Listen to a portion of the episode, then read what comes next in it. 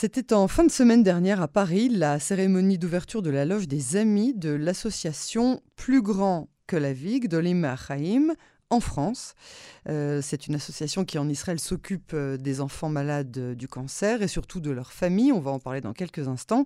Et l'une des organisatrices de cet événement, c'est Claude Breitman. Bonsoir Claude. Bonsoir, Chériel. Et merci euh, d'avoir accepté euh, d'être l'invité de, ce magazine. Je rappelle que vous êtes la présidente euh, du campus francophone du collège académique de Natania.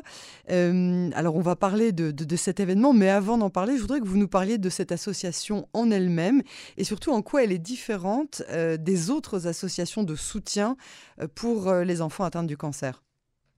Alors, je vais vous dire, c'est tout à fait extraordinaire. Et vraiment, c'est un petit mot quand on parle de la vie des enfants. J'ai été quatre ans à la tête de l'hôpital Schneider à la suite de Ora Herzog, euh, la maman de notre président. Et je vous dois vous dire que ces quatre années ont été difficiles pour moi parce que c'était accompagner beaucoup d'enfants euh, dans, des, dans des inconforts et dans des maladies très compliquées.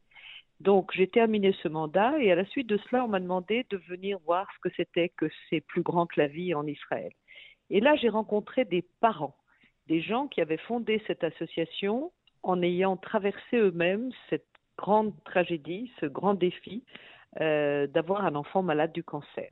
Mm. Et eux, ils ont écrit véritablement une charte des vrais besoins euh, pour soigner ces enfants. Et on est arrivé petit à petit a développé un concept extraordinaire qui est un lieu de vie qui s'appelle en hébreu Gan c'est jardin de rêve, mais en fait c'est beaucoup plus que ça parce que c'est une structure, un bâtiment entièrement stérile, sans aucune bactérie, autonome sur le plan d'énergie, l'eau, le soleil, la chaleur, l'air conditionné, stérile mais entièrement auto-indépendant de la structure, avec de la thérapie bien sûr, de l'éducation, une dame cuisinière magnifique qui s'occupe de chaque enfant en lui donnant le jour même ce qu'il peut manger, ce qu'il aime, d'une manière tout à fait fraîche et définitive. Et tout cela de 8 heures à 5 heures du soir. Alors ça a deux, deux effets, si vous voulez, immédiats. C'est que sur le plan psychologique, l'enfant finalement a une routine de vie. Il va à l'école, mais c'est bien plus que cela. Et pour les parents, ça vous donne, si vous voulez, une plage de respiration qui vous permet un tout petit peu de reprendre vos esprits, d'essayer de travailler ou de vous occuper de vos autres enfants. Eh Donc, parce que c'est ça qui est vraiment euh, dramatique, c'est que le, euh, tout, tout l'attention par la force des choses se porte sur euh, l'enfant malade et, ça, et, ça, crée des drames supplémentaires hein, en plus de la maladie de l'enfant, des, des, culpabilités au sein de la famille. Et donc, c'est vrai que quand on peut, ne, serait-ce qu'un petit peu délester les parents de, de, de, de ce drame, ne serait-ce que quelques heures dans la journée, c'est quelque chose de vraiment fantastique. Alors vous touchez là au, à la fondamentale, parce qu'en fait, quand on renforce la maison, c'est-à-dire le couple, le papa, la maman, les autres enfants, l'enfant se sent complètement en sécurité, celui qui est malade. Vous savez, les enfants malades développent une maturité extraordinaire. Ils savent taper à mm. la porte de papa et de maman en disant c'est maintenant qu'il faut que je prenne mon médicament ou mon, mon, mon infusion parce que le médecin me l'a dit, il faut être très exact. Donc il y a une routine de vie qui s'installe dans beaucoup moins, si vous voulez, de, de tensions effroyables surtout. Et puis quand il manque un peu d'argent pour les salaires où un papa nous dit écoutez moi il faut que j'arrête de travailler de travailler parce qu'il mm. faut que je sois à 100% avec mon gamin, eh bien pendant six mois on l'accompagne et on lui donne pratiquement tout son salaire. Et quand il doit partir à l'étranger pour avoir un test d'ADN, pour avoir une chimio complètement ciblée, eh bien nous le prenons en charge aussi. Quand un enfant est diagnostiqué en Israël dans n'importe quel des hôpitaux, il a immédiatement un volontaire qui accompagne la famille et qui s'occupe de toute la paperasse, de s'il faut un piano parce que l'enfant a besoin de, de, mmh. jouer du piano quand il a sa chimio ou son, ses radios pendant trois semaines, on s'en charge. Alors si vous voulez, euh, ce qui est extraordinaire, c'est que le corps médical nous a donné la plus grande légitimité et le plus grand soutien et nous a dit qu'avec cette approche holistique extraordinaire auprès de ses enfants, eh bien, on était arrivé, écoutez bien le chiffre, c'est pas 100%, mais c'est 82,5% de guérison. Alors là, je vais vous dire, ça fait chaud au cœur. Ça fait du bien. Incroyable. Alors 18%, c'est encore beaucoup trop, bien sûr. Chaque enfant perdu, c'est un destin, c'est une douleur effrayante. Mais quand même, on se fait un petit peu, si vous voulez, on s'accroche. Alors on a fait un premier jardin d'enfants comme cela à côté de l'Aude. On en a fait un deuxième en, pleine, en plein Covid à Bercheva, qui s'occupe mmh. également des enfants de bédouins, etc. Parce que on fait évidemment, évidemment aucune différence entre les uns et les autres. Entièrement autonome, le bâtiment le plus vert d'Israël. Et on va finalement euh, en créer un à Jérusalem, dans cette ville emblématique qui va s'occuper des euh, Arabes israéliens de l'Est Jérusalem, de petits Palestiniens qui passent la frontière et des enfants juifs. Alors c'est pour cette raison que je suis partie à Paris euh, parce que je suis à la tête des amis de cette association. Et j'ai demandé à une grande amie à moi, qui est une femme merveilleuse, qui se bat pour Israël comme si elle avait euh, cinq générations de, juifs derrière elle, mais n'en a aucun. Mhm. C'est Anne-Marie Mitterrand, qui m'a donné son magnifique hôtel particulier euh, au pied de la Tour Eiffel pour recevoir des amis qui ont acheté de l'art. Parce que beaucoup d'artistes ont été d'accord pour donner euh, Beverly Barkat, Mevora et d'autres très grands artistes. Et on a pratiquement tout vendu. Alors c'était un moment euh, ah. particulier et heureux. Donc, euh, donc il y a beaucoup d'artistes qui se sont euh, joints à, cette, à cette œuvre de, de, de charité et donc d'autres personnalités françaises. Et elles ont répondu présent à l'appel, tout simplement en disant Bah oui, on va, on va vous aider pour, pour cette association. Oui, parce que si vous voulez, maintenant, on est devenu un modèle. Hein. Les Chinois viennent regarder comment on fait ça chez nous. Comment on fait quoi? avec Comme, ben, comment on fait ce type de structure de vie, qui est un lieu de vie très particulier, qui permet, ah, si vous voulez... Je pensais que vous parliez de, la charité, d'accord, d'accord. Non, non, non, non, vraiment du lieu de vie, de ce qu'on appelle les Galacholomot en Israël.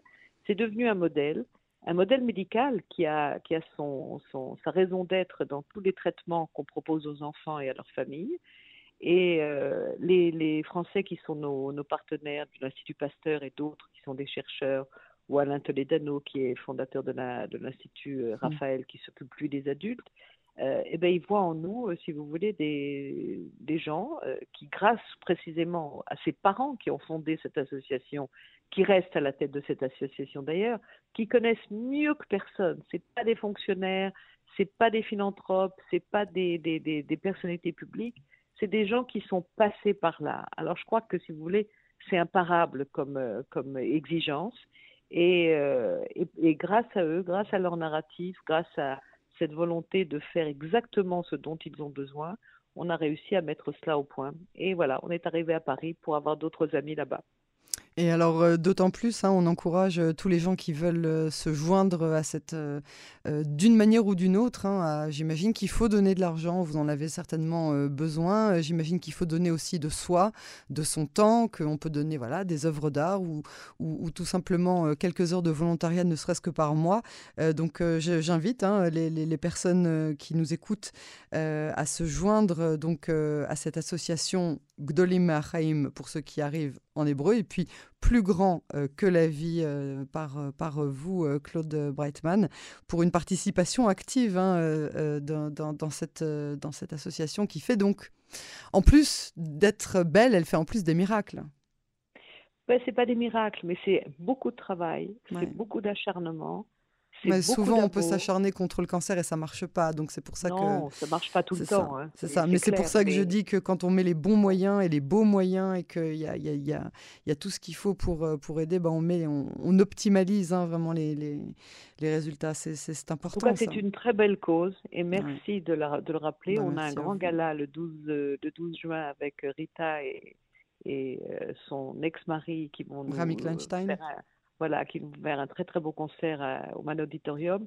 Donc là, je pense qu'on sera 3000 personnes avec un petit cœur qui bat pour les enfants. Ce sera pas mal. Un petit cœur et un gros chéquier. Hein il ne faut pas avoir honte de le dire. Ben, il ne faut pas avoir honte de le dire, c'est important. Non, non, euh, c'est clair. Voilà. clair.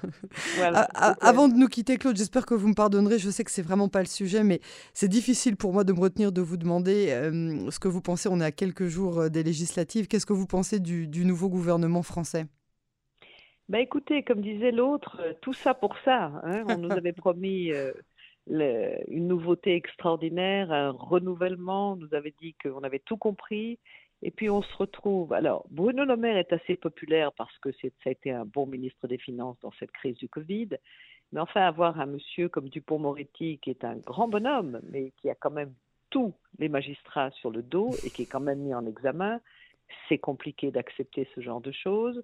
Ensuite, si vous voulez, d'une manière assez, assez violente, hein, il, a, il a mis à la tête de l'éducation en France un monsieur euh, qui est d'origine africaine, ça c'est formidable parce que c'est la France aussi, mais qui est très très loin, si vous voulez, de toute la l'éducation euh, classique euh, française. Et puis à la tête de la culture, une jeune femme d'origine maghrébine. Donc tout ça, si vous voulez, est un peu à la fois violent et à la fois euh, très décevant sur le plan de l'innovation véritablement de ce, qu'on, de ce vers quoi on, allait, on voulait aller. Vous attendiez quoi? Surtout pour l'écologie. Surtout pour l'écologie et surtout pour la durabilité, parce que quand on se dit que dans 5 ans ou 6 ans, la France euh, va peut-être manquer d'eau potable, c'est quand même un petit peu inquiétant. Il aurait fallu une grosse pointure euh, à la tête de ce, de ce gouvernement. Donc, et, ça, c'est malgré la crise des, des, des, énergies renouvelables, des énergies tout court, euh, avec euh, les gens qui, qui, réfléchissent à deux fois avant de faire le plein de, de, leur voiture. Complètement, parce que bon, évidemment, on est en pleine crise économique, ça va s'empirer avec la guerre d'Ukraine, etc. Ça c'est clair.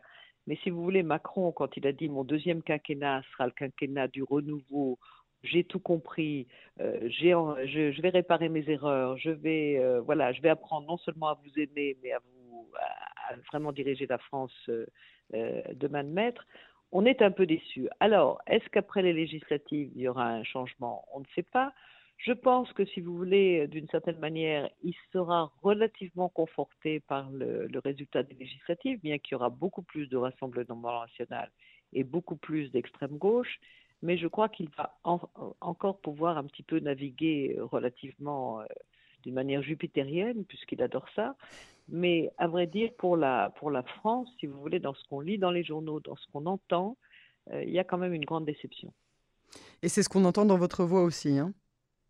Oui, parce que si vous voulez, moi je suis une démocrate républicaine, j'adore la France et c'est vrai qu'aujourd'hui, dans cette crise colossale qui est celle de l'Europe, hein, parce que euh, les Américains ont fait un choix d'aller envers et contre tout dans leur politique à eux, donc l'Europe est relativement isolée, doit prendre un certain nombre de décisions. On attendait que la France véritablement euh, prenne le, leadership, si vous voulez, de ce qu'il faudrait faire et euh, des grands choix de, civilisation qui sont absolument ultra nécessaire aujourd'hui. Vous l'avez rappelé, l'énergie, la durabilité, l'eau, c'est pas rien tout ça. Et c'est plus important que tout le reste. Alors, je pense que si vous voulez, à cet égard, on a, on a un petit manque. Et puis, on va voir ce qui va se passer pour la suite. Voilà. Vous restez confiante, optimiste, parce que c'est votre, c'est votre tempérament d'habitude?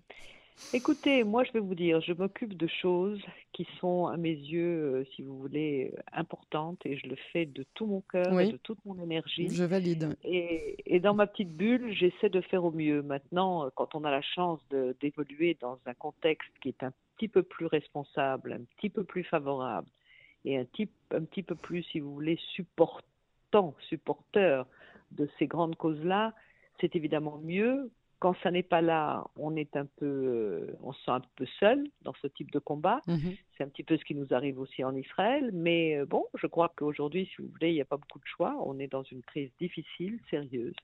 Et il faut faire avec, essayer de réfléchir, essayer de, de prendre quelques risques pour aller un petit peu plus loin dans, le, dans la bonne direction.